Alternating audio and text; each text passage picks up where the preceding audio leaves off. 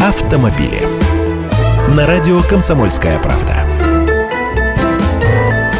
Здравствуйте, я Андрей Гречаник. В России могут снизить максимально разрешенную скорость движения автотранспорта в населенных пунктах до 50 км в час. С таким предложением к правительству обратились несколько членов Совета Федерации. В частности, глава Комитета Совета Федерации по регламенту и организации парламентской деятельности Вадим Тюльпанов и член этого комитета Владимир Федоров. Они считают, что снижение максимально разрешенной скорости в городах до 50 км в час поможет сократить количество ДТП и уровень смертности смертности на дорогах, а также может способствовать уменьшению числа пробок и улучшению экологической ситуации. Но насчет пробок позволю себе не согласиться. Дальше едем. В подтверждении своего мнения сенаторы приводят оценки экспертов, согласно которым при скорости автомобиля в 50 км в час расстояние, которое проходит машина до остановки, составляет 28 метров, а при скорости в 60 км в час уже 36 метров.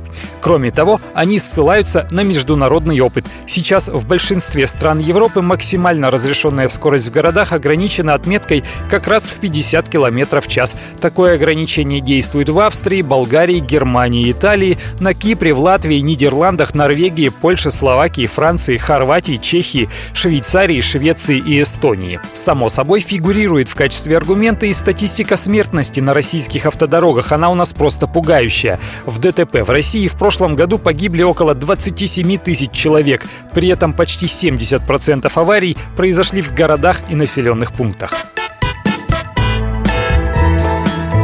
Автомобили.